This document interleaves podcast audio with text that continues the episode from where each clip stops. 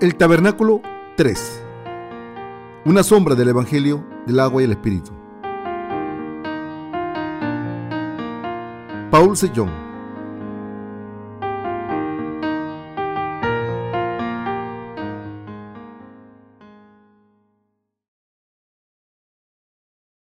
La salvación de los pecadores revelada en el tabernáculo. Éxodo 27 del 9 al 21. Asimismo harás el atrio del tabernáculo. Al lado meridional, al sur, tendrá el atrio cortinas de lino torcido, de cien codos de longitud para un lado, sus veinte columnas y sus veinte basas serán de bronce, los capiteles de las columnas y sus molduras de plata. De la misma manera, al lado del norte, habrá a lo largo cortina de cien codos de longitud y sus veinte columnas con sus veinte basas de bronce, los capiteles de sus columnas y sus molduras de plata, el ancho del atrio del lado occidental tendrá cortinas de cincuenta codos, sus columnas diez, con sus diez basas, y en el ancho del atrio, por el lado del oriente, al este, habrá cincuenta codos. Las cortinas a un lado de la entrada serán de quince codos, sus columnas tres, con sus tres basas, y al otro lado, quince codos de cortinas, sus columnas tres, con sus tres basas, y para la puerta del atrio habrá una cortina de veinte codos, de azul púrpura y carmesí, y lino torcido, de obra de recamador. Sus columnas cuatro, con sus cuatro basas, todas las columnas alrededor del atrio estarán ceñidas de plata, sus capiteles de plata y sus basas de bronce. La longitud del atrio será de cien codos, y la anchura cincuenta por un lado y cincuenta por el otro. Y la altura de cinco codos, sus cortinas de lino torcido y sus basas de bronce. Todos los utensilios del tabernáculo en todo su servicio, y todas sus estacas y todas las estacas del atrio serán de bronce, y mandarás a los hijos de Israel que te traigan aceite puro de olivas manchadas, para el alumbrado, para hacer arder continuamente las lámparas en el tabernáculo de reunión, afuera del velo que está delante del testimonio, las pondrá en orden a Aarón y sus hijos, para que ardan delante de Jehová desde la tarde hasta la mañana. Como estatuto perpetuo de los hijos de Israel por sus generaciones. La valla del atrio rectangular del tabernáculo medía cien codos de longitud. En la Biblia, un codo era la longitud entre el codo y la punta del dedo, es decir, unos 45 centímetros actuales. Por tanto, el que la valla del tabernáculo medía 45 metros de longitud y 50 codos de ancho, es decir, 22.5 metros. Este era el tamaño de la casa donde residía Dios entre el pueblo de Israel en el Antiguo Testamento. El atrio exterior del tabernáculo estaba rodeado de una valla. ¿Has visto alguna vez un modelo del tabernáculo en un dibujo? El tabernáculo estaba dividido entre el atrio y el edificio del tabernáculo en sí. La casa de Dios dentro de, esta casa de Dios había una estructura más pequeña, denominada el santuario. El santuario estaba cubierta con diferentes materiales, una cubierta de, lino entrelazado e hilos azul, púrpura y carmesí, otra cubierta de cabra, otra piel de cordero, pintada de carmesí y otra cubierta de pieles de tejón. En la parte oriental del atrio estaba la puerta tejida con hilos azul, púrpura y carmesí y de lino fino torcido. Al entrar por esta puerta encontraríamos el tabernáculo en sí. El tabernáculo estaba dividido en el lugar santo y el lugar santísimo, donde se encontraba el arca del testimonio de Dios. La valla del atrio del tabernáculo estaba construida en sesenta columnas, con cortinas que colgaban de lino fino torcido. Por otro lado, el tabernáculo mismo estaba construido con cuarenta y ocho tablas y nueve columnas. Por lo menos necesitamos tener una idea general de los detalles externos del tabernáculo para poder ser capaces de entender lo que Dios está diciendo a través de su formato. Dios vivía dentro del tabernáculo. Construido con cuarenta y ocho tableros, Dios manifestaba su presencia ante el pueblo de Israel en forma de columna de nube por el día y de fuego por la noche, que se podía observar encima del tabernáculo, dentro del santuario, donde Dios mismo residía, la gloria de Dios llenaba el lugar. Dentro del lugar santo estaba la mesa para el pan de la proposición, el candelero de oro y el altar del incienso, y dentro del lugar santísimo estaba el arca del testimonio y el propiciatorio. Estos lugares estaban fuera del alcance de la gente común de Israel. Solo los sacerdotes y el sumo sacerdote podían entrar en estos lugares santos según el sistema del tabernáculo. Está escrito, y así después de estas cosas en la primera parte del tabernáculo, entran los sacerdotes continuamente para cumplir los oficios del culto. Pero en la segunda parte, solo el sumo sacerdote una vez al año, no sin sangre, la cual ofrece por sí mismo y por los pecados de ignorancia del pueblo. Hebreos 9 del 6 al 7. Esto nos dice que hoy día solo los que tienen la fe de oro, que creen el Evangelio del agua y el Espíritu, pueden vivir sus vidas sirviendo a Dios. ¿Cuál es el significado del pan que estaba sobre la mesa del pan de la propiciación? Simboliza la palabra de Dios. ¿Qué significa el altar del incienso? Las oraciones dentro del lugar santísimo estaba en el arca del testimonio y el propiciatorio hecha de oro puro y que se ponía encima del arca. Los querubines tenían sus alas extendidas el uno hacia el otro y miraban hacia la cubierta. Este es el propiciatorio, el lugar en donde se entregaba la gracia de Dios. Dentro del arca del testimonio estaban las dos tablas de los diez mandamientos, la vara de Aarón y una vasija llena de maná. El arca estaba cubierta de oro, el propiciatorio, y encima estaban los querubines mirando hacia el propiciatorio. ¿En dónde viven aquellos que reciben la remisión del pecado? El lugar en donde viven los que reciben la remisión de los pecados es dentro del santuario. El santuario estaba hecho con 48 tableros cubiertos de oro. Piensen en esto. Cuando miraban a la pared de oro, que estaba hecha de 48 tableros de oro, ¿cómo era de brillante? Como el interior del santuario y todos sus utensilios estaban hechos de oro puro, brillaban mucho.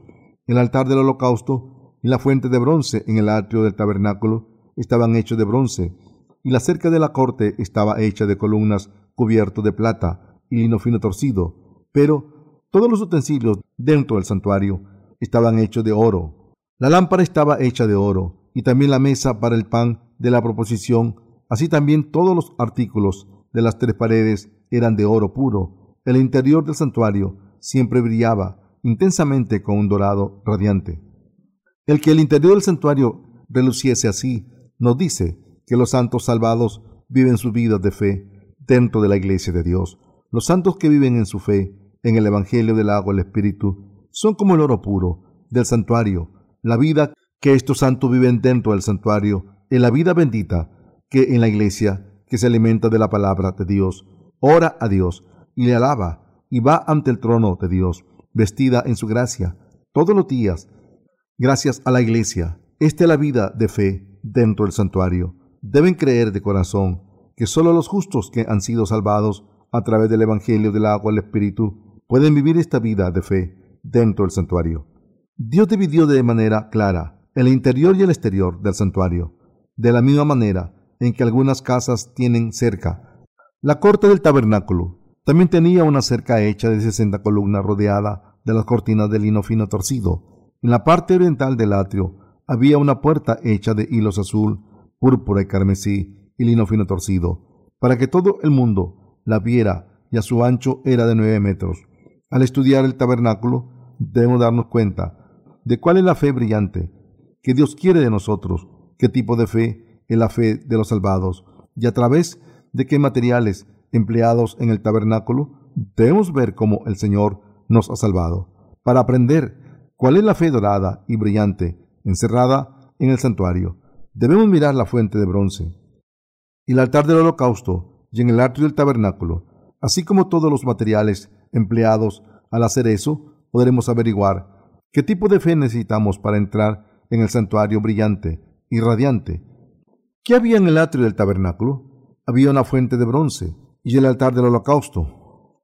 Estaba rodeada por sesenta columnas de madera cubiertas de cortinas de lino fino que servían cerca del atrio. Las columnas de esta cerca estaban hechas de madera de acacia, que a pesar de su dureza era muy ligera las columnas hechas de esta madera medían aproximadamente 2.25 metros de altura, lo que hacía que la gente con altura normal no pudiera mirar dentro del tabernáculo desde el atrio. Si así se colocaba algún objeto al lado de la cerca para subirse, si se colocaba algún objeto al lado de la cerca para subirse a él, se podría mirar dentro del patio, aunque sin ayuda era imposible ver dentro. Pero sin tal ayuda, colocado para asomarse. Uno posiblemente podría ver dentro, aunque sin ayuda era imposible asomarse. Esto nos dice que no podemos entrar en el reino de los cielos mediante nuestros esfuerzos humanos. En la parte inferior de las columnas de madera del atrio habían basas de bronce y en la parte superior habían capiteles de plata. Como las columnas no podían sostenerse por sí mismo, se necesitaban bandas de plata ajustadas a las columnas adyacentes, unos con otros. Para soportar a las columnas firmemente en forma de cruz, se necesitaban ganchos de plata en la cubierta de los pilares atados a las estacas de bronce con cuerdas. Éxodo 35, 18. ¿Cuáles fueron los materiales usados para la puerta del atrio del tabernáculo? Los materiales usados para la puerta del atrio del tabernáculo fueron los hilos azul, púrpura y carmesí y lino fino torcido. La altura de la puerta era 2.25 metros y su ancho era de aproximadamente 9 metros. Era una pantalla tejida de hilos azul, púrpura y carmesí y lino fino torcido, el cual era colgado sobre cuatro columnas. Así que, siempre que alguien trataba de entrar a la corte del tabernáculo. Él y ella fácilmente podían encontrar la puerta. Los materiales de hilos de color azul, púrpura y carmesí y lino fino torcido, usados para la puerta del tabernáculo, manifestaban que Dios nos salvaría de todos nuestros pecados a través de las cuatro obras de su Hijo Jesús. Todas las sesenta columnas de madera y el lino fino torcido de la cerca del tabernáculo también manifestaban claramente el método a través del cual Dios te salvaría a ti y a mí de nuestros pecados, a través de su Hijo Jesús. En otras palabras, a través de la puerta del atrio del tabernáculo, Dios está revelando el misterio de salvación a nosotros claramente. Vamos a revisar una vez más los materiales usados para la puerta de la corte del tabernáculo, hilos azul, púrpura y carmesí y lino fino torcido. Estos cuatro hilos son estrictamente importantes para que nosotros seamos salvos, creyendo en Jesús. Si estos materiales no fueran importantes, la Biblia no los hubiera mencionado con tanto detalle. Todos los materiales usados para la puerta de la corte del tabernáculo eran absolutamente necesarios para que Dios nos salvara a ti y a mí. Sin embargo, el hecho de que la puerta fuera tejida de los hilos azul, púrpura y carmesí y el lino fino torcido, sin falta, es de una suma importancia para que Dios salvara a los pecadores debido a que estos cuatro hilos fueran la mismísima revelación de la perfecta salvación de Dios. Así es como Dios lo determinó. Es por eso que Dios le mostró el modelo del tabernáculo a Moisés en el monte Sinaí y le dijo cómo hacer la puerta de la corte del tabernáculo con precisión. ¿Cuáles son las implicaciones del hilo azul, púrpura y carmesí y el lino fino torcido? La puerta del lugar santo estaba hecha de una cortina de hilos de color azul, púrpura y carmesí, y de lino fino torcido, y el velo entre el lugar santo y el lugar santísimo también estaba hecho de estos cuatro hilos. Además, el efod y el pectoral del sumo sacerdote también estaban hechos de hilos azul, púrpura y carmesí, y de lino fino torcido. ¿Qué nos dice exactamente el hilo azul, púrpura y carmesí y el lino fino torcido, que eran absolutamente indispensables para que el Señor nos salvase? Debemos asegurarnos de examinar esto detenidamente. En primer lugar, el hilo azul nos habla del bautismo de Jesucristo. Los que no conocen la importancia del bautismo no saben que el hilo azul se refiere al bautismo de Jesucristo. Por eso, los que no han nacido de nuevo generalmente dicen que el significado del hilo azul es Jesucristo, es Dios mismo, y vino al mundo encarnado como un hombre. Otros dicen que el hilo azul solo simboliza la palabra. Sin embargo, la Biblia nos dice que el hilo azul simboliza el bautismo de Jesús a través del cual Él aceptó los pecados del mundo sobre sí mismo después de venir al mundo.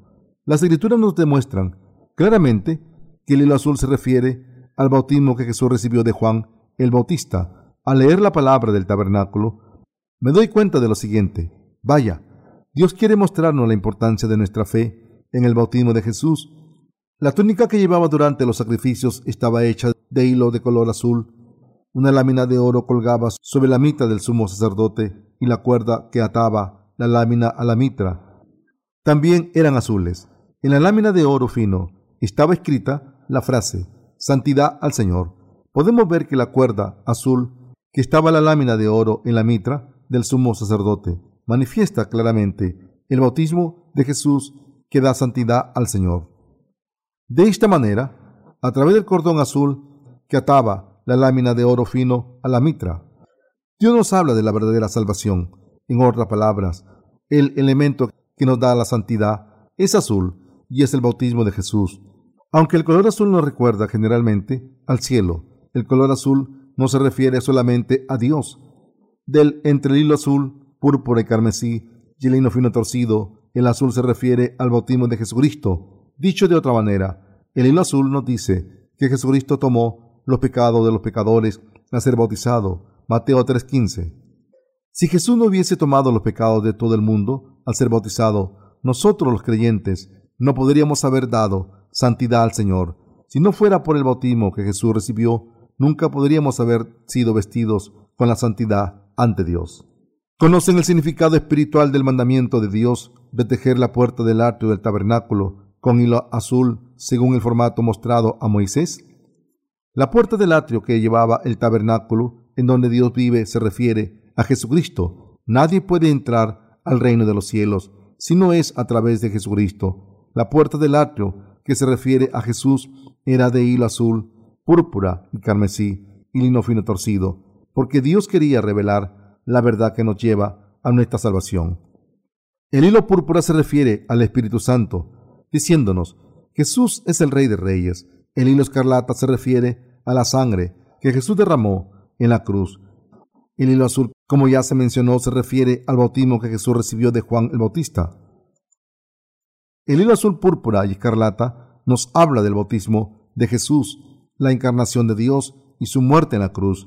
Las obras de Jesús manifestadas en estos tres hilos nos dan la fe que nos permite ir delante de Jehová en santidad. El que Jesús, Dios mismo, viniese a este mundo encarnado en un hombre, tomase los pecados de los pecadores sobre su propio cuerpo, al ser bautizado, y pagase la condena y la maldición de todos los pecados en nuestro lugar, al derramar su sangre, es el misterio espiritual del hilo azul, púrpura y carmesí. Quizás solo hayas pensado en el hilo azul como algo que manifiesta a Dios o a su palabra hasta ahora, pero deben saber claramente que el hilo azul se refiere en realidad al bautismo de Jesucristo, el bautismo a través del que Jesús aceptó que todos nuestros pecados fueran pasados a Él es importante y no puede dejarse fuera de sus obras y por tanto el tabernáculo del Antiguo Testamento nos está hablando de su importancia. El bautismo de Jesús era el método por el que Él cargó todos nuestros pecados. Las columnas de la cerca del tabernáculo estaban hechas de madera de acacia. Había basa de bronce en la parte inferior de estas columnas y capiteles encima. Esto nos dice que primero los pecadores deben ser juzgados por sus pecados. Solo los que han sido juzgados una vez por sus pecados pueden ser salvados. Los que no han sido juzgados todavía y por tanto no están salvados no pueden evitar ser condenados como el castigo eterno de sus pecados cuando se presenten ante Dios. Como está escrito, porque la paga del pecado es muerte, mas la de Dios es vida eterna en Cristo Jesús, Señor nuestro. Romanos 6:23.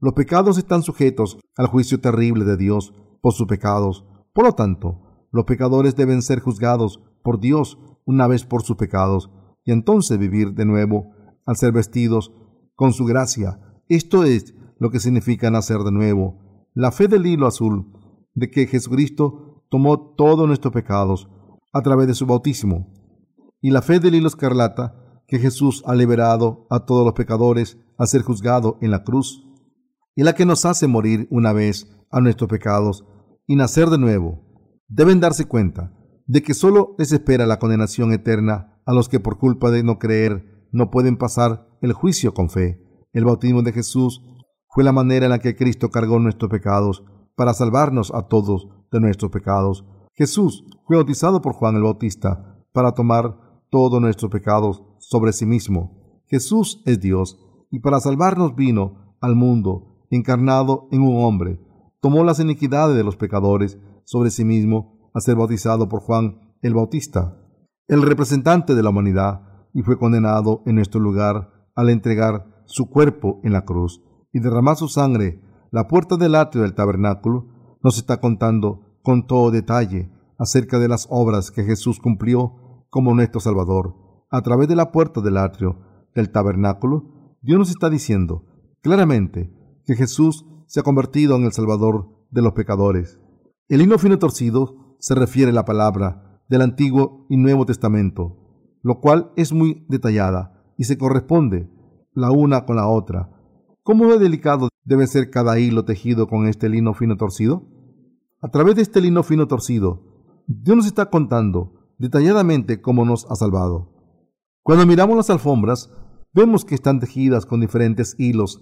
Así, Dios les dijo a los israelitas que hiciesen la puerta del atrio del tabernáculo, entrelazadas el hilo azul, púrpura y carmesí, en lino fino torcido. Esto nos dice que Jesús, quien vino a través del agua, bautismo, la sangre, la cruz y el Espíritu Santo, Jesús es Dios, elementos escondidos en la palabra de Dios intricada.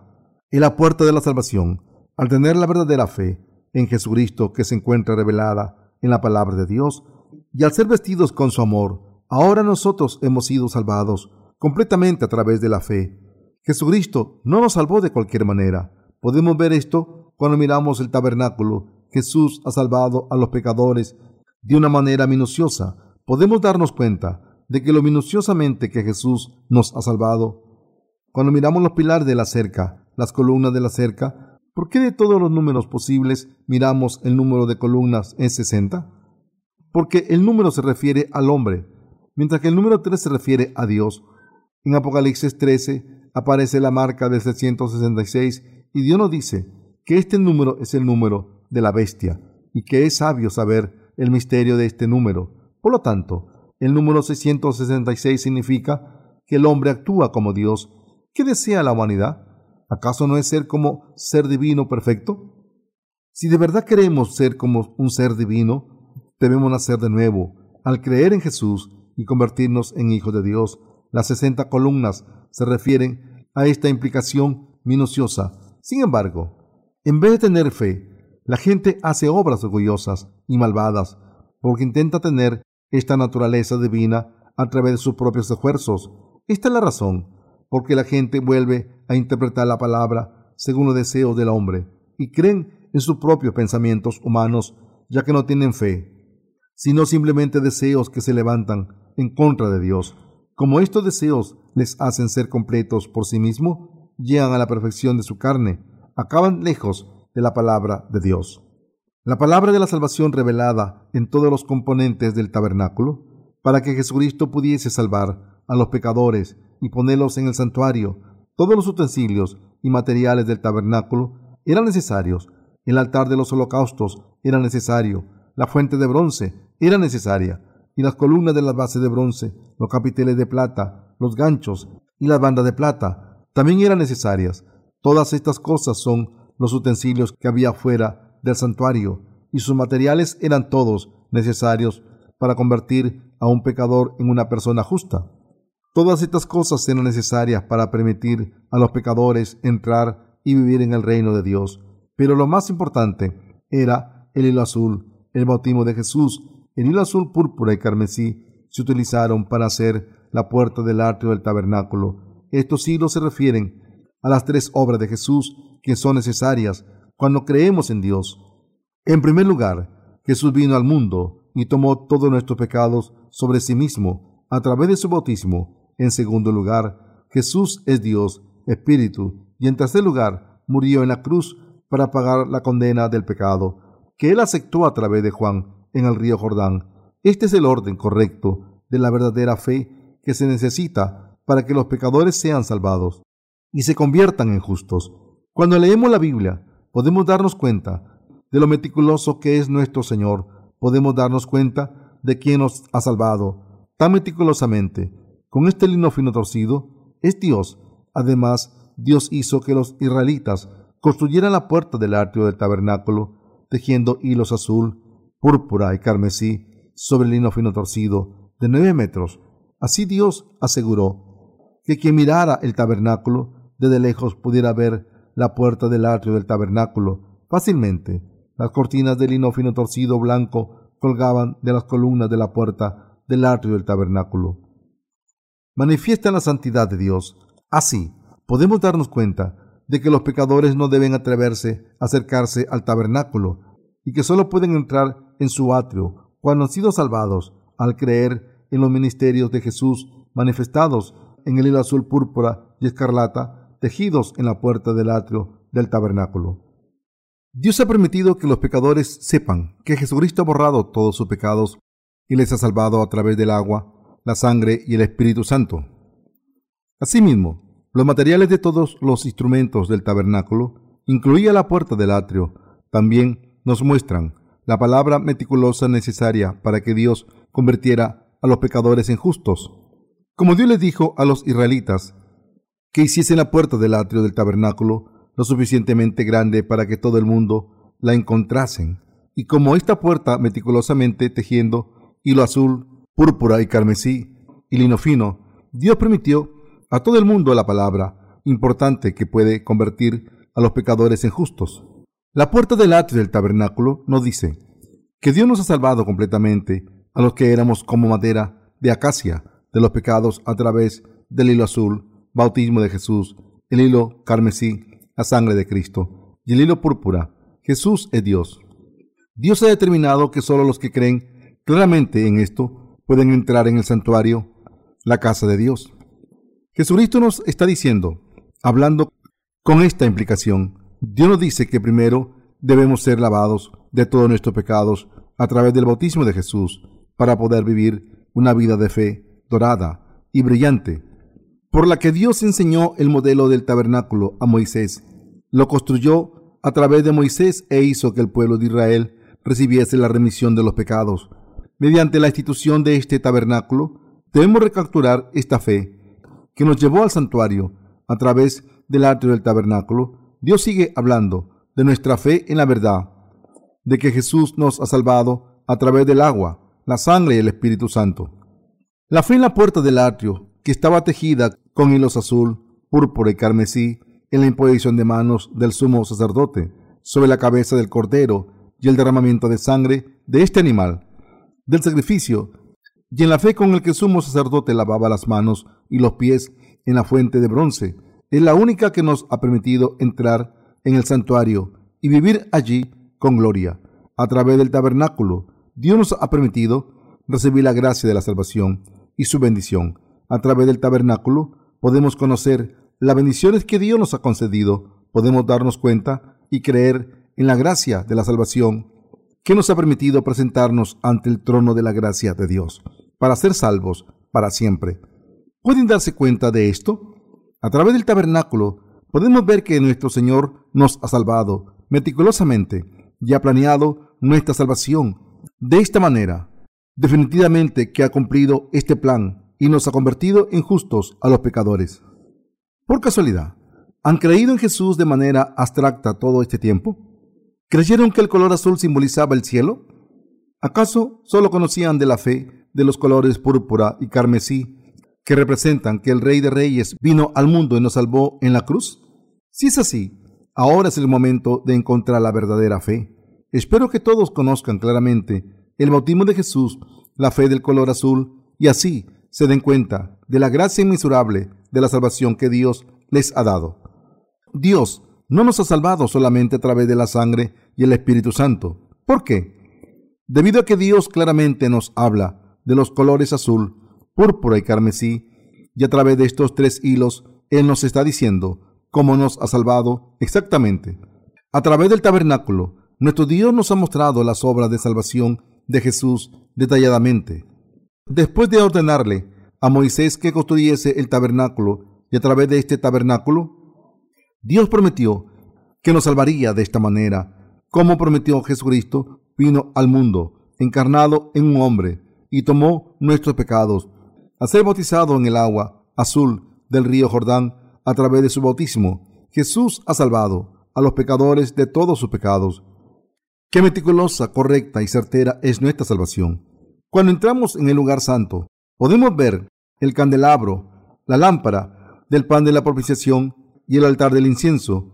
Antes de entrar en el lugar santísimo, podemos vivir durante un tiempo en este lugar santo que brilla y podemos alimentarnos del pan de la palabra todo lo que queramos ¿No es esto una bendición?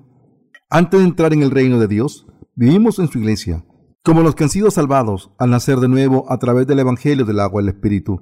La iglesia de Dios, que nos da este pan de vida, es el lugar santo. En el lugar santo, es decir, la iglesia de Dios, había un candelero de oro, la mesa del pan de la propiciación y el altar del incienso. El candelero de oro, su pie y caña, sus brazos, sus copas, manzanas y flores, estaba hecha de una sola pieza que se formaba con un talento de oro puro. Y esto nos dice que los justos debemos unirnos con la iglesia de Dios.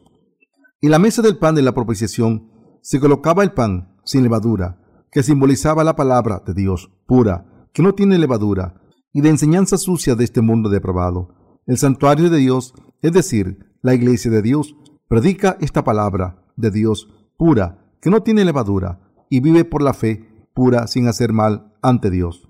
Delante del velo del lugar santísimo estaba el altar del incienso. El altar del incienso era donde se ofrecían las oraciones a Dios a través de los utensilios en el santuario. Dios nos está diciendo que cuando nos presentamos ante Él, debemos tener unidad, fe en su palabra pura y oraciones. Solo los justos pueden orar, ya que Dios solo escucha solamente las oraciones de los justos. Isaías 59, 1 al 2, Santiago 5, 16. Y no todos pueden encontrarle solo porque oren ardientemente ante Dios. De esta manera, el lugar santo nos habla de lo glorioso que es para nosotros el ser salvados en la iglesia de Dios.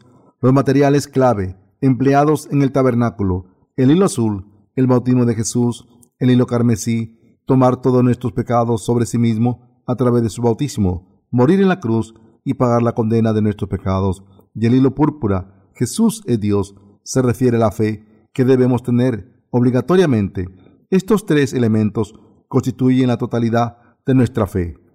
Cuando creemos que Jesús es el Hijo de Dios y Dios mismo en creencia, y que Él nos ha salvado en esencia, entonces podemos entrar en el lugar santo de oro, reluciente, donde vive Dios. Si no creemos en las obras de Jesús que están manifestadas en estos tres hilos, no podremos entrar en el lugar santo. Por muy ardientemente que creamos en Jesús, no todos los cristianos pueden entrar en el lugar santísimo.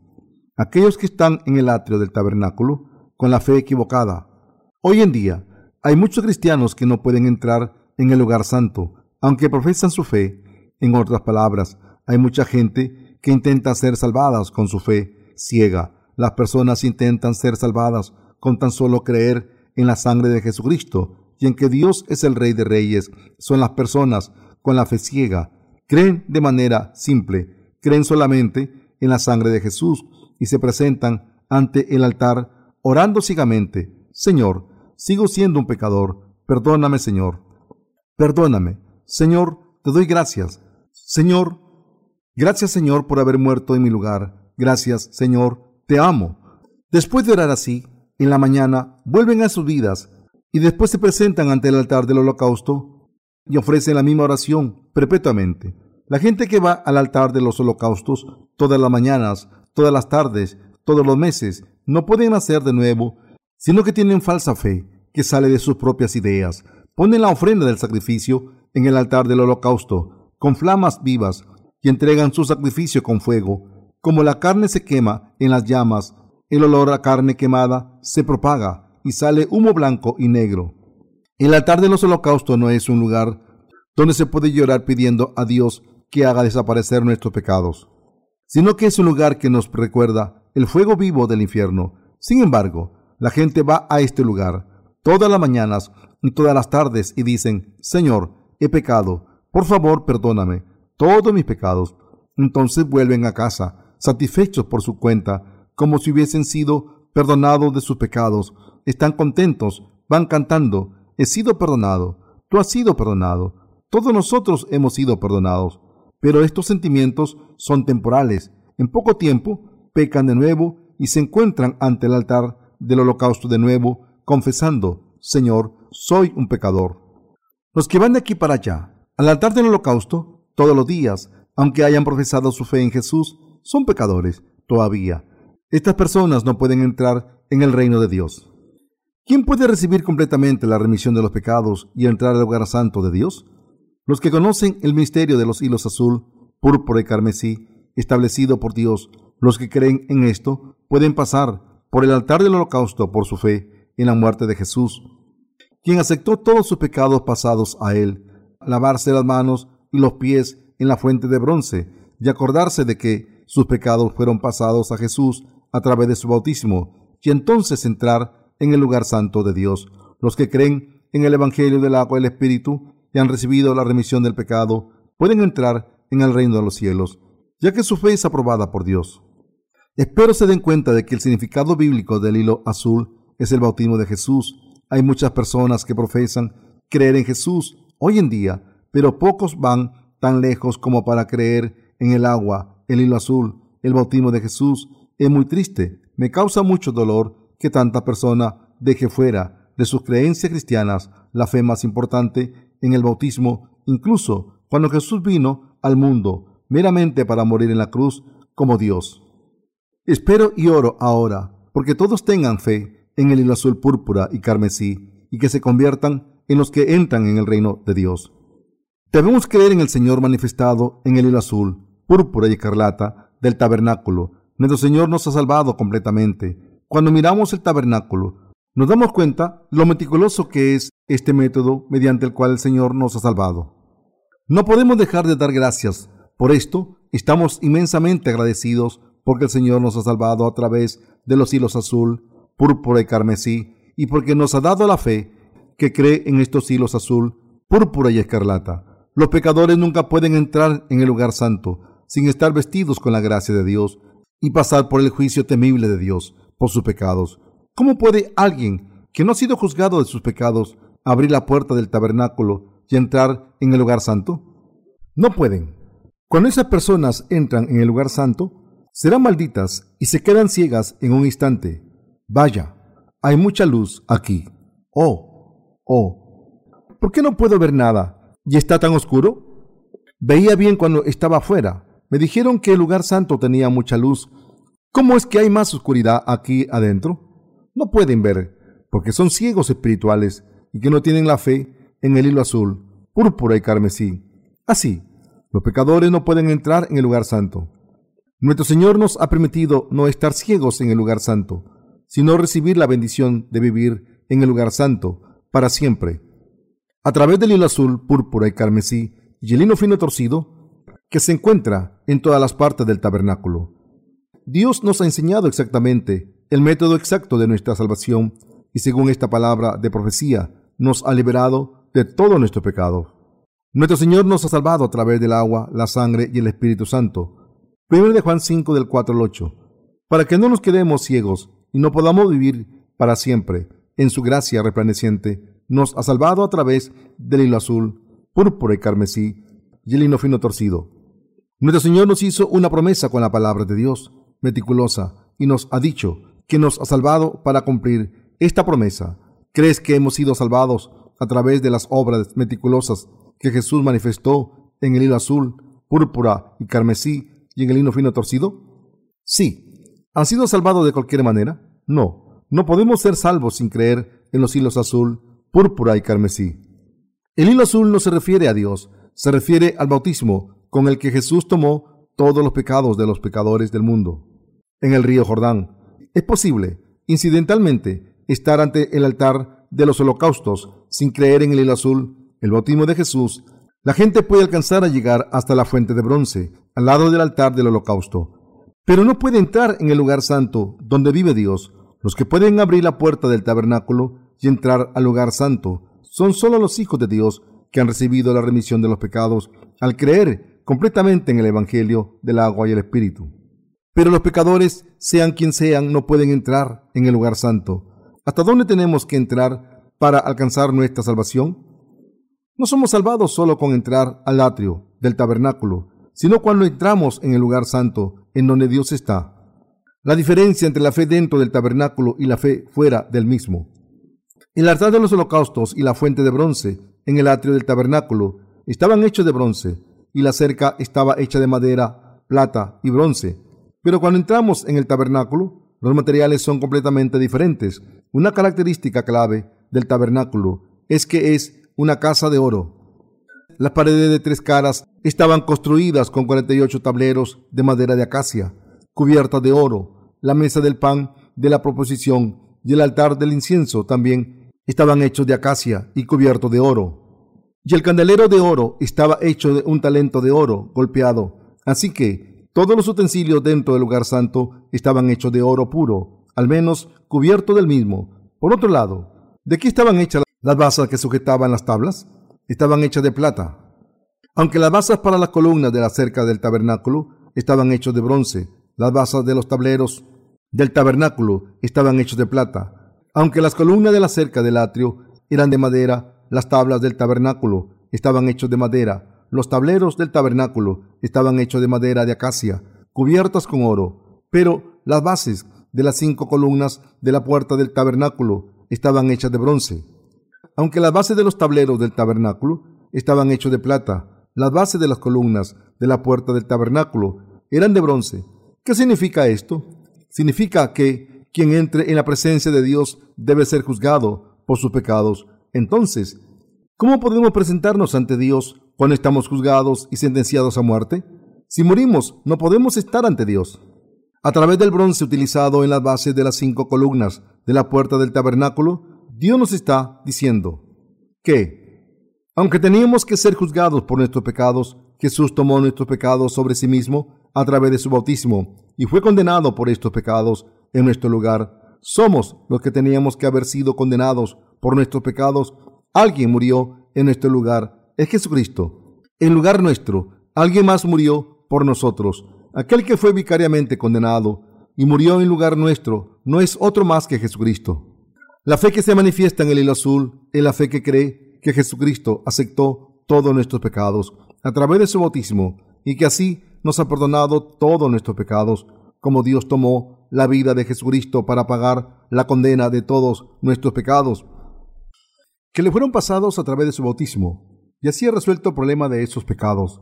Ya no tenemos que pagar la condena por nuestros pecados. La fe manifestada en el hilo carmesí es la fe en la sangre que Jesús derramó en la cruz. Esta fe cree que Jesucristo pasó la condena de nuestros pecados en nuestro lugar. Solo los ha pasado sus pecados a Jesús al creer en su bautismo y han sido juzgados por todos sus pecados al creer en la sangre de que Jesús derramó en la cruz con la muerte de su carne. Por todos estos pecados pueden entrar en el lugar santo. Esta es la razón por la que las bases de la puerta del tabernáculo estaban hechas de bronce.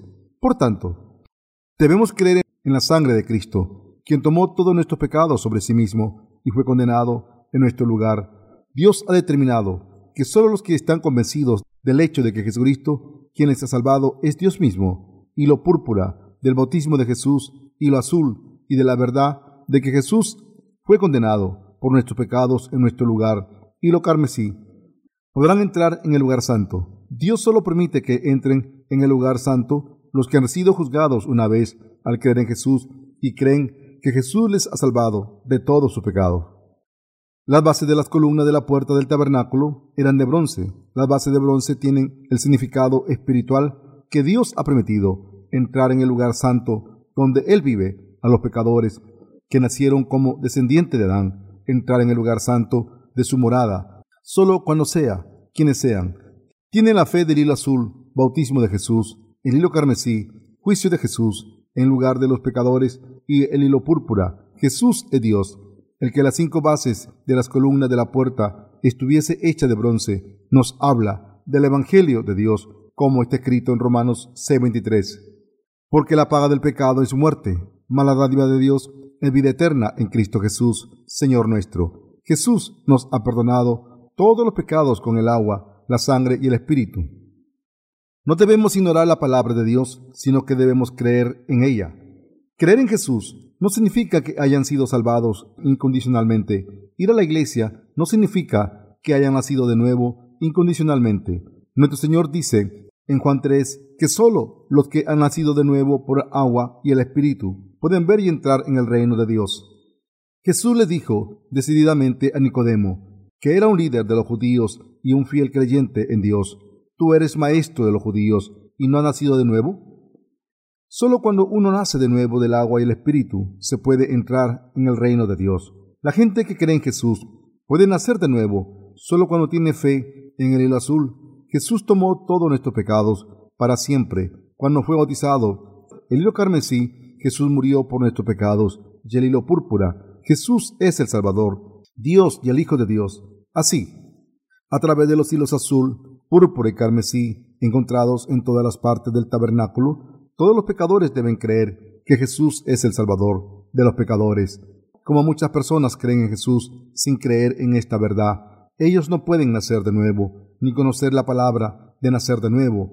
Nuestro Señor nos ha dicho claramente que aunque profesemos creer en Jesús, si no hemos nacido de nuevo, no podremos entrar en el lugar santo, en el reino del Padre, ni vivir una vida de fe correcta.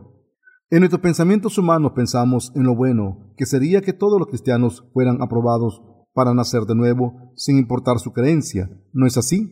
Si pudiéramos ser salvados simplemente con utilizar el nombre de Jesús y profesar nuestra fe en Él, solo en palabras, sin conocer los detalles de lo que Él hizo para salvar a la humanidad, sería muy fácil para la gente creer en Jesús. Podemos darle las gracias cuando encontramos a un nuevo cristiano cantando He sido perdonado, tú has sido perdonado, todos nosotros hemos sido perdonados. Como hay tantos creyentes, ¿para qué sirve dar testimonio? Las cosas están bien como están. ¿Acaso no es maravilloso? Si fuese así, la gente pensaría que la salvación es demasiado fácil, ya que cualquiera que utilizase el nombre del Señor podría ser salvado y su salvación se obtendría viviendo como quisiera. Pero Dios dijo que no podemos nacer de nuevo con esta fe ciega. Al contrario, nos dijo que los que afirman haber sido salvados sin ni siquiera conocer el Evangelio del agua del Espíritu son obradores de iniquidad. Lo que es nacido de nuevo es tu espíritu, no tu carne. Jesús se convirtió en un hombre, vino al mundo y nos ha salvado a través del Evangelio del agua del Espíritu. José, el padre carnal de Jesús, era un carpintero. Mateo 13, 55. Y Jesús sirvió a su familia bajo las órdenes de su padre carpintero él mismo trabajó durante los primeros 29 años de su vida, pero cuando él cumplió 30, empezó sus obras divinas, es decir, a llevar a cabo sus ministerios públicos. Como Jesús tenía naturaleza divina y humana, los justos nacidos de nuevo también tenemos dos naturalezas distintas. Hemos nacido de la carne y el espíritu. Sin embargo, cuando una persona profesa creer en Jesús, aunque su espíritu no haya nacido de nuevo, es decir, no tiene un espíritu nacido de nuevo, esta persona está simplemente intentando nacer de nuevo en la carne, como Nicodemo. Y no puede nacer de nuevo de verdad. Aunque Jesús era Dios en su naturaleza, Él también era un hombre lleno de debilidades. Por eso cuando decimos que hemos nacido de nuevo, significa que nuestros espíritus han nacido de nuevo, no nuestra carne. Si todos los que profesan creer en Jesús de cualquier manera hubiesen nacido de nuevo, yo habría intentado hacerme conocer como un pastor benevolente, ¿Por qué? Porque no habría irritado tanto los que no creen en la verdad y por lo tanto no habría sido tan duro en mis sermones con la esperanza de que conociesen la verdad. Se me conocería como un pastor dócil, noble, benevolente, tierno y gracioso, que explicaría cómo la gente puede ser santa en su carne. Por supuesto, puedo hacer que mi imagen sea así, de embellecida, pero nunca lo haré no se debe a que no pueda poner en sus mentes la impresión siguiente. Este pastor tiene la imagen santa y misericordiosa de Jesús. La carne de un hombre no cambia y ser un poco amable, benevolente y misericordioso en la carne no significa que una persona sea justa y haya nacido de nuevo. Nadie puede nacer de nuevo en la carne. Es el Espíritu, otro elemento, el que debe nacer de nuevo creyendo en la palabra de Dios. Cuando tú crees en Jesús, debes conocer la verdad y conocerá la verdad, y la verdad os hará libres. Juan 8:32.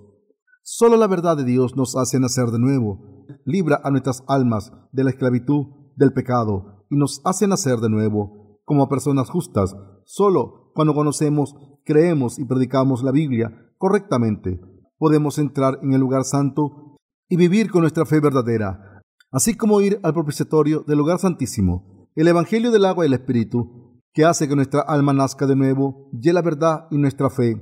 En esto nos ha perdonado de todos los pecados y nos permite vivir la fe con Dios. El Evangelio del agua del Espíritu, que está en nuestro corazón, nos permite vivir como hijos nacidos de nuevo de Dios en el reino espiritual, resplandeciente, con el Señor, siendo felices. Creer en Jesús a ciegas no es tener la fe correcta, Viéndolo desde una perspectiva humana, tenemos muchos errores. No estoy diciendo esto solo de palabra, porque cuando hago algo me doy cuenta de que tengo muchas faltas. Por ejemplo, cuando me estoy preparándome para un campamento bíblico, para que los santos y los nuevos asistentes escuchen la palabra con toda comodidad, se sientan inspirados en sus corazones por la gracia de Dios, reciban las bendiciones de nacer de nuevo y vuelvan después de haber descansado sus cuerpos y sus corazones. Me doy cuenta de que hay muchas cosas que no pensé de antemano, hay cosas que podrían haberse hecho fácilmente con un poco más de atención y cuidado. Y siempre me doy cuenta, cuando el tiempo de preparación ha acabado y el campamento está a punto de empezar, me pregunto a mí mismo, ¿por qué no pensé en estas cosas por antes, ya que hubiese estado un poco más atento y tenido más cuidado en él planeando el campamento bíblico? Los santos y las nuevas almas habrían escuchado la palabra bien. Habrán sido salvados y se lo habrían pasado bien. Además, cuando trabajo todo el día, por falta de eficacia por mi parte, a veces los resultados no corresponden con mis fuerzas. Yo mismo me doy cuenta del hecho de que tengo demasiadas fallas. ¿Por qué no puedo hacer esto? ¿Por qué no pensé en esto antes? Todo lo que tengo que hacer es prestar un poco más de atención. Pero, ¿por qué no lo puedo hacer esto? Cuando estoy sirviendo al Evangelio me doy cuenta de mis fallas a menudo, así que reconozco y admito, soy así, soy así de deficiente. No solo estoy diciendo esto solo de palabra, y no estoy fingiendo ser modesto, sino que en realidad soy una persona que no puede acabar pequeñas tareas correctamente. Cuando me miro a mí mismo, me doy cuenta de mis muchas fallas. Recibimos la santidad a través de la fe en el hilo azul. Cuando la gente piensa sobre sí misma, siente que puede hacer cualquier tarea sin cometer errores.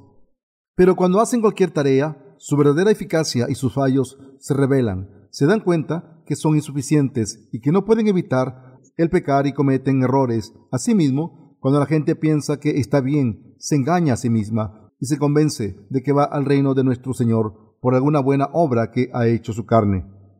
Pero la carne nunca cambia. No hay carne sin errores y siempre hace el mal y revela sus fallas. Si por casualidad piensan que pueden ir al reino de nuestro Señor por algo bueno que su carne haya hecho, deben darse cuenta de que por mucho bien que haya hecho su carne, es inútil ante Dios. La única cosa que nos permite entrar en el reino del Señor es nuestra fe en la palabra de verdad, los hilos azul, púrpura y carmesí. Como nuestro Señor nos ha salvado por los hilos azul, púrpura y carmesí, podemos entrar en el lugar santo solo si creemos en esto. Si Dios no nos hubiese salvado por los hilos azul, púrpura y carmesí, no podríamos entrar en el lugar santo. Por muy fuerte que sea nuestra fe, no podemos entrar. ¿Por qué? Porque si fuese así, significaría que nuestra fe de la carne debe ser buena todos los días para poder entrar en el lugar santo. Si podemos entrar en el reino de Dios solo cuando nuestra fe es buena, todos los días? ¿Cómo podemos los que tenemos una carne débil hacer que nuestra fe sea buena todos los días para poder entrar? Cuando no hay ninguna manera de recibir la remisión de pecados por nuestra cuenta y cuando no tenemos fe para arrepentirnos cada vez que pecamos, ¿cómo vamos a hacer nuestra fe lo fuerte como para entrar en el reino de Dios? Nuestros cuerpos tendrían que ser santos y no pecar, y tendríamos que ofrecer oraciones de penitencia y ayunar todos los días ¿Quién tiene un cuerpo santo y quién puede hacer esto? Si Dios no nos hubiese salvado a través de los cielos azul, púrpura y escarlata, no habría nadie entre nosotros que pudiese entrar en el reino de los cielos. Nuestra fe puede ser buena un momento, pero desaparecer al momento siguiente. Cuando nuestra fe se hace buena y desaparece de nuevo, olvidamos, nos quedamos confundidos y no sabemos si tenemos fe y por tanto acabamos perdiendo la fe que teníamos al principio. Al final, nos convertimos en personas aún más pecadoras después de haber creído en Jesús. Pero Jesús nos ha salvado perfectamente a los pecadores insuficientes, según su plan de salvación, manifestado en los cielos azul, púrpura y carmesí, y en el hino fino torcido, nos ha dado la remisión de nuestros pecados.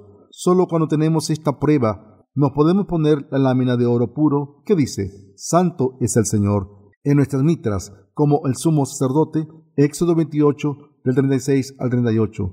Entonces, podemos llevar a cabo nuestro sacerdocio. Los que pueden dar testimonio de la santidad del Señor a la gente, como sus sacerdotes, son los que tienen la prueba en sus corazones de que han recibido la remisión de los pecados a través del Evangelio del agua y el Espíritu. La mitra del sumo sacerdote tenía una lámina de oro y un cordón azul puro. ¿Por qué dijo Dios que la mitra debía atarse con un cordón azul?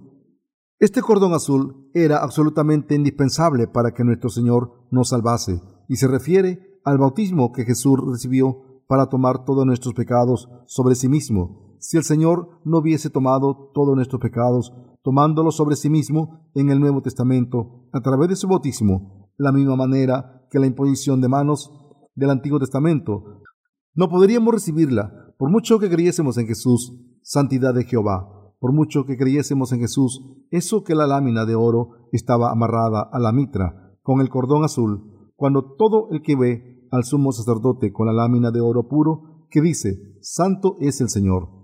¿Se acuerdan de que deben ser santos ante Dios al recibir la remisión de sus pecados? Esto hace que la gente piense en cómo pueden ser santa ante Dios.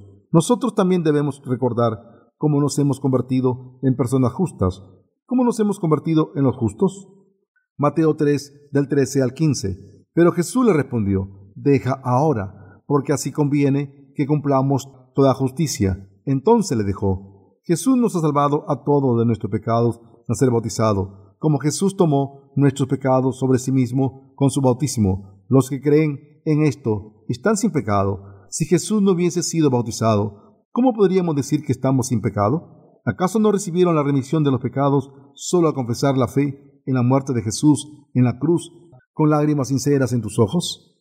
Hay personas que como encuentran difícil entristecerse por la muerte de Jesús, alguien con quien no tienen relación, intentan sacarse las lágrimas pensando en la muerte de sus abuelos, en las dificultades que pasaron cuando estaban enfermos o sus propios problemas pasados. Ya fincas estar triste o, o lo estés de verdad por la crucifixión de Jesús, sus pecados no pueden borrarse de esa manera la lámina de oro puro que decía, Santo es el Señor. Estaba atada a la mitra del sumo sacerdote un cordón azul, y así lo que borra nuestros pecados es el bautismo de Jesús. Nuestros corazones recibieron la remisión de los pecados.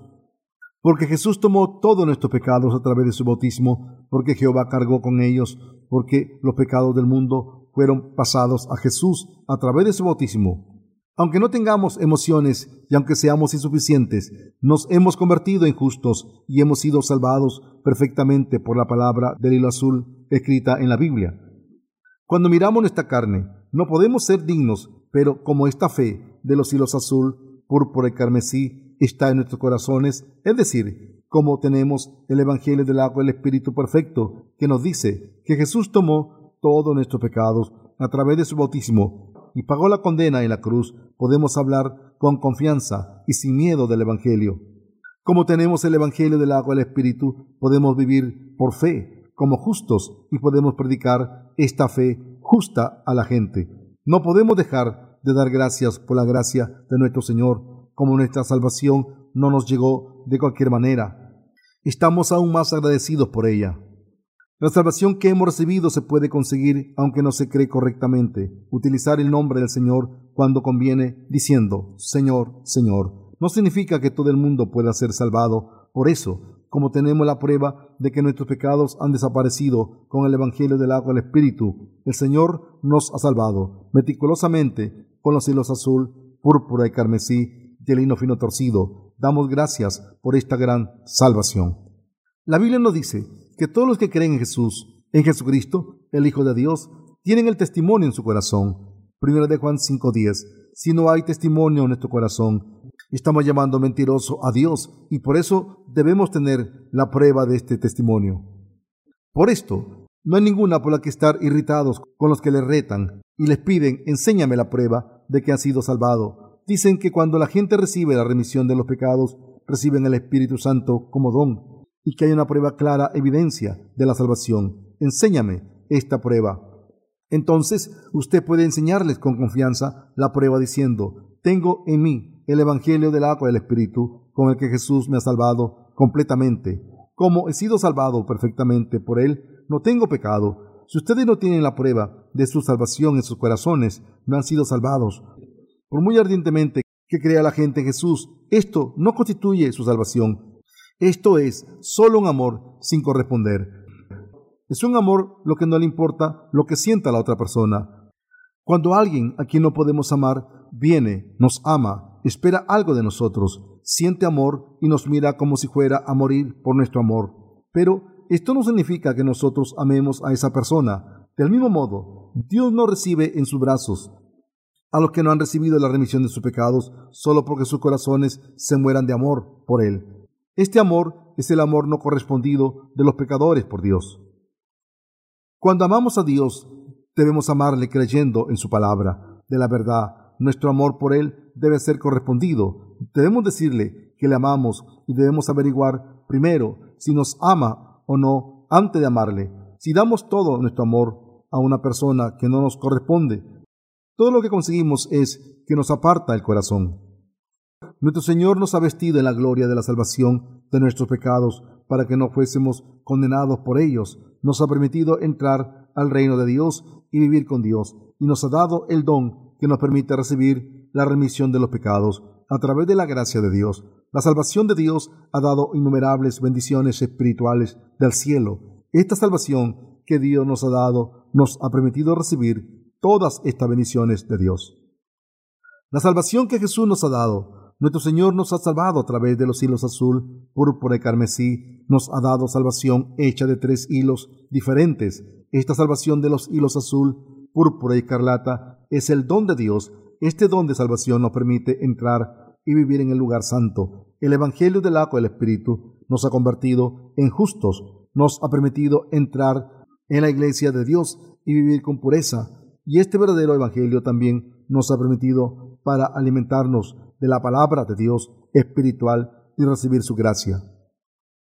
Asimismo, nos ha permitido presentarnos ante el trono de la gracia de Dios y orar, y así nos ha dado la fe con la que podemos tomar la gracia abundante de Dios como nuestra. Dios nos ha dado una gran bendición simplemente con esta salvación.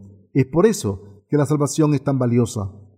Jesús nos dijo que construyéramos nuestra casa de fe sobre la roca. Mateo 7:24. Esta roca es nuestra salvación que viene a través del Evangelio del agua del Espíritu. Por eso, debemos vivir nuestra vida de fe al ser salvados, convertirnos en justos al ser salvados, disfrutar de la vida eterna al ser salvados y entrar al cielo al ser salvados. El fin de este mundo está cerca. En este momento, la gente tiene aún más motivo para ser salvados por esta palabra exacta. Hay algunas personas que dicen que uno puede ser salvo al creer en Jesús, sin conocer la fe de los hilos azul, púrpura y carmesí, y no hay necesidad de hablar de la vida de fe, ya que es suficiente ser salvo así.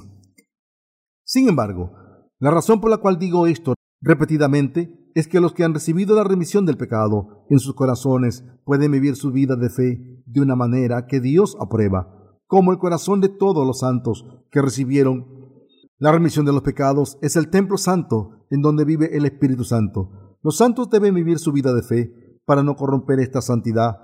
La manera en que los justos viven en esta, una dimensión completamente diferente a la manera en que los pecadores viven. Desde el punto de vista de Dios, la manera en que viven los pecadores está por debajo de su estándar.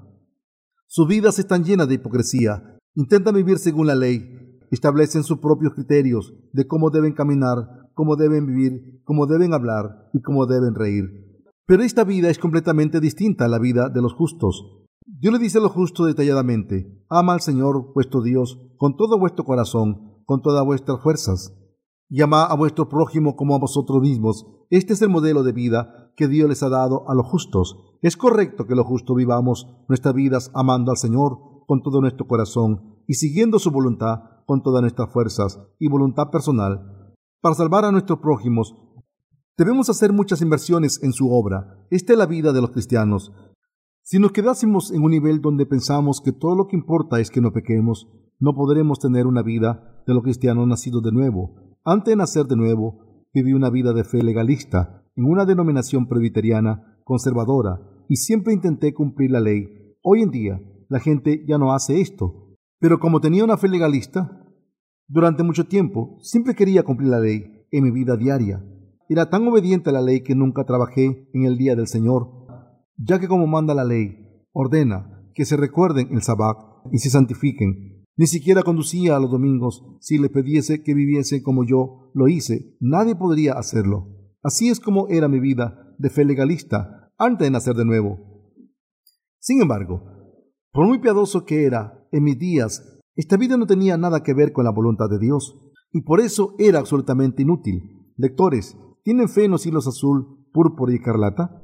Como la salvación de Jesús está contenida en estos tres hilos, podemos entrar en el lugar santo por nuestra fe. Nuestra salvación se cumplió hace dos mil años. Jesucristo incluso, antes que le conociéramos, tomó todos nuestros pecados sobre sí mismo al ser bautizado y cargó con nuestros pecados al morir en la cruz. La salvación del pecado está en Jesucristo. Cuando los que no han nacido de nuevo entran en el tabernáculo, no lo hacen por la puerta del atrio, sino que, sino que escalan la cerca de madera ilegal Dicen, ¿por qué es tan blanco el hino de la cerca? Me molesta. Deberían haberlo hecho rojo y azul. Y sus colores están más de moda últimamente. Pero esta cerca es demasiado blanca. Resalta demasiado. ¿Y por qué está tan alta? Mide más de 2.25 metros. Ni siquiera mido 2 metros. ¿Cómo voy a entrar si la cerca es tan alta? Bueno, supongo que puedo entrar si utilizo una escalera. Estas personas están intentando entrar con sus buenas obras, se suben la cerca de la corte del tabernáculo con sus ofrendas, sus obras caritativas y paciencia, y saltan la cerca diciendo, seguro que puedo saltar estos 2.25 metros de cualquier forma. Así que, al entrar en el atrio del tabernáculo, saltando, miran hacia atrás y ven el altar del holocausto. Entonces, dejan de mirarlo y miran hacia el lugar santo, y lo primero que ven es la fuente de bronce delante. La altura de las columnas de la cerca del atrio del tabernáculo es de 2.25 metros, pero la altura de las columnas y de la puerta del lugar santo, donde Dios vive, era 4.5 metros. La gente puede entrar al atrio del tabernáculo, si así lo determina, pero aunque salten la cerca de 2.25 metros y entren en el atrio del tabernáculo, cuando entren al lugar donde vive Dios, se encontrarán con las columnas de 4.5 metros de altura y una entrada al lugar santo. La gente puede saltar 2.25 metros con su propio esfuerzo, pero no puede saltar los 4.5 metros establecidos por Dios. Ese es su límite.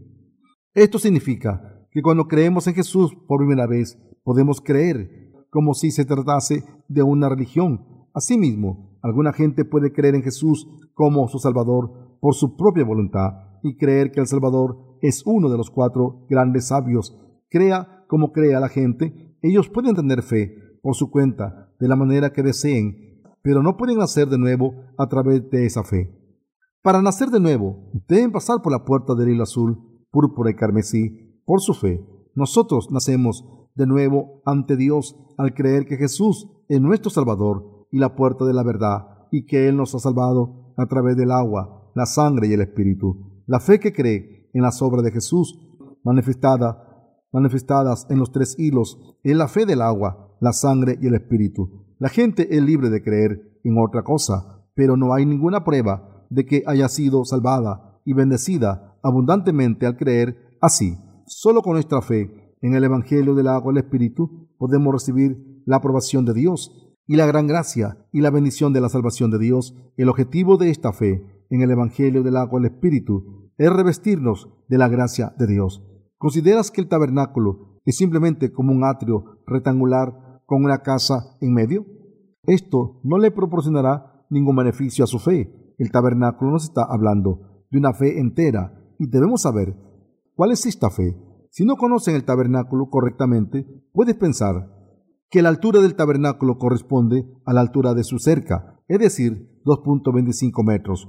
Pero esto no es así, aunque no entrasen en el atrio, pero mirasen al tabernáculo desde fuera de la cerca, podrían ver el tabernáculo es mucho más alto que la cerca del atrio, aunque no podrían ver la base del tabernáculo, podrían ver la puerta claramente, que les diría que el tabernáculo es mucho más alto que la cerca del atrio. Los que han recibido la remisión de sus pecados al creer en Jesús correctamente y han entrado a través de la puerta del atrio del tabernáculo, deben confirmar su fe correcta en el altar del holocausto y la fuente de bronce. Y sólo entonces pueden entrar en el lugar santo, para entrar al lugar santo se necesita abnegación sin falta. Los utensilios dentro del lugar santo deben distinguirse de los utensilios afuera del lugar santo. ¿Sabe lo que Satanás odia más? Odia la línea que demarca lo que hay dentro y lo que hay fuera del lugar santo. Como Dios obra en los que dividen la parte en los que dividen la parte de dentro y la parte de afuera del lugar santo, Satanás odia la línea divisoria e intenta que la gente establezca esta línea. Pero recuerda esto. Dios claramente trabaja a través de aquellos que ponen esta línea de fe. Dios se agrada con la gente que pone esta línea divisoria y Él concede sus bendiciones sobre ellos para que puedan vivir dentro del lugar santo con su resplandeciente fe. Cree que todos los utensilios en la parte exterior de la corte del tabernáculo y todos los materiales usados para ellos han sido preparados y arreglados con anterioridad por Dios para que la gente pueda recibir la remisión de sus pecados. Cuando entras en el lugar santo, creyendo esto, Dios te concederá mayor gracia y bendiciones. El propiciatorio es el lugar en donde recibimos la gracia de la salvación. En el lugar santísimo había dos querubines tendiendo sus alas abiertas y mirando hacia la cubierta del arca del testimonio. El espacio entre los dos querubines es el propiciatorio. El propiciatorio es donde Dios nos concede su gracia. La cubierta del arca del testimonio estaba manchada de sangre, ya que el sumo sacerdote derramaba la sangre del sacrificio dado por el pueblo de Israel siete veces. Así que Dios descendía sobre el propiciatorio y entregaba su misericordia al pueblo de Israel. Para los que creen en esto, Dios nos ha dado sus bendiciones y ayuda. Desde ese momento se convierten en el verdadero pueblo de Dios y pueden entrar en el lugar santo. Entre los muchos cristianos de este mundo hay algunos cuya fe les ha permitido entrar en el lugar santo, mientras que otros no tienen la fe que les permite entrar en el lugar santo. ¿Qué tipo de fe tienen ustedes? Necesitamos la fe que puede establecer una línea divisoria clara de salvación y entrar en el lugar de Dios, porque sólo así esto podemos estar bendecidos por Dios, pero no es fácil tener este tipo de fe. Como Satanás odia que la gente establezca esta línea divisoria de salvación, intenta constantemente borrarla. Esta línea. No tienes que creer de esta forma. No todo el mundo cree así. ¿Por qué poner tanta importancia en esto y lo repites? Tranquilo, haz lo que hace todo el mundo. Satanás intenta borrar la línea de la salvación diciendo estas cosas. Asimismo, Satanás revela nuestras debilidades de la carne e intenta convertirlas en problemas. ¿Van a ser esas personas que escuchan las palabras engañosas de Satanás que intenta separarnos de Dios? ¿O van a vivir recordando su salvación diariamente, uniéndose con la iglesia, siguiendo la palabra de Dios, orando, recibiendo la gracia que Dios les da? En realidad, a los que han recibido la remisión de los pecados, les gusta meditar sobre su salvación tan a menudo como pueden. Les gusta meditar en el Evangelio del agua del Espíritu una y otra vez, Meditar sobre el Evangelio es bueno esencial para ustedes. ¿No son así ustedes? Vaya, ¿no es esa historia otra vez sobre tener que ser salvados? El material de la historia y el argumento pueden ser diferentes, pero es la misma historia de siempre. Estoy harto. ¿Hay alguien que diga esto? Sería que contase la misma historia sobre mí mismo una y otra vez. Cuando la Biblia nos dice que meditemos acerca de nuestra salvación todos los días, ¿qué quiere que haga? Cuando el Antiguo y el Nuevo Testamento nos hablan del Evangelio del agua al Espíritu. Lo que es malvado ante Dios es predicar otra cosa. Toda la palabra de la Biblia habla del Evangelio del agua al Espíritu. La salvación, la vida de fe, la fe, la salvación, la vida eterna, la esperanza y el Espíritu Santo. Todos estos son los conceptos claves de los santos que están relacionados con este verdadero Evangelio. Hablar sobre otra cosa es una herejía y una falsa enseñanza. Los que parecen similar por fuera pero son diferentes. Por dentro es una enseñanza falsa del Evangelio del agua y el Espíritu. Son pseudoevangelios y religiones falsas. Qué maravilloso es que la Iglesia de Dios predique la palabra de Dios todos los días y no las palabras engañosas de las religiones falsas. Es una bendición el que hayamos sido unidos a la Iglesia de Dios, escuchar y creer en la palabra de Dios al predicar siempre el Evangelio del agua y el Espíritu. La Iglesia de Dios permite que los santos piensen en la gracia de Dios todos los días, que le oren y que le honren y vivan sin seguir el mal. ¿Acaso no están contentos de haber oído una vez más la palabra de la verdad que les permite recibir la remisión de los pecados? Yo también estoy muy contento. Solo este Evangelio del agua y el Espíritu, a través del cual Jesús, Dios mismo, nos ha salvado, es la valiosa palabra de Dios, que es dulce cuando la masticamos una y otra vez. Hay muchas otras historias que les podría contar, pero me gusta más que nada hablar del Evangelio del agua y el Espíritu que nos salva. Es mi orgullo. Estoy más contento cuando estoy hablando de esta salvación, ya que así es cuando puedo recordar las cosas y acordarme de cómo me ha salvado el Señor, darle las gracias una vez más y alimentarme del pan de la salvación. Estoy seguro de que ustedes también disfrutan esta palabra de salvación. Quizás se quejen de que es la misma historia todos los días, pero dentro piensan, ahora que lo escucho de nuevo, es mejor. Al principio no era tan buena, pero ahora que lo escucho otra vez, puedo ver que no hay ninguna otra historia que valga la pena escuchar tanto como esta. Pensaba que la historia de hoy sería especial, pero la conclusión me dice que es la misma historia de nuevo, pero aún así estoy contento. Estoy seguro de que ese es lo que sienten en sus corazones. Hermanos y hermanas, lo que estoy predicando aquí es la palabra de Jesús. Los predicadores deben predicar la palabra de Jesús, predicar lo que Jesús ha hecho a través de la palabra escrita del agua y el espíritu. Es lo que la iglesia de Dios debe hacer. Ahora estamos viviendo con fe en la iglesia. Nuestra vida de fe consiste en entrar en el lugar santo bajo la luz del candelero de oro, con sus siete brazos, hechas de un talento de oro puro, orando en el altar del incienso yendo al templo de Dios, adorándole a Él y viviendo en esta casa de oro, consiste en recibir la remisión de los pecados y de recibir la fe correcta. Nosotros estamos viviendo esta vida de fe que Dios nos ha dado. La vida dentro de la casa de Dios de oro consiste en recibir la remisión de los pecados y de vivir con la fe correcta. Por tanto, no desmayamos antes, aunque este nuestro cuerpo exterior se va desgastando, el interior, no obstante, se renueva de día en día. Segunda de Corintios 4:16. Con nuestra fe en los cielos azul, púrpura y carmesí, y en el hino fino torcido, manifestados en el tabernáculo, nuestras almas están viviendo en la casa de Dios, de oro resplandeciente. Doy gracias a Dios para siempre por habernos salvado de nuestros pecados y de la condena. Aleluya.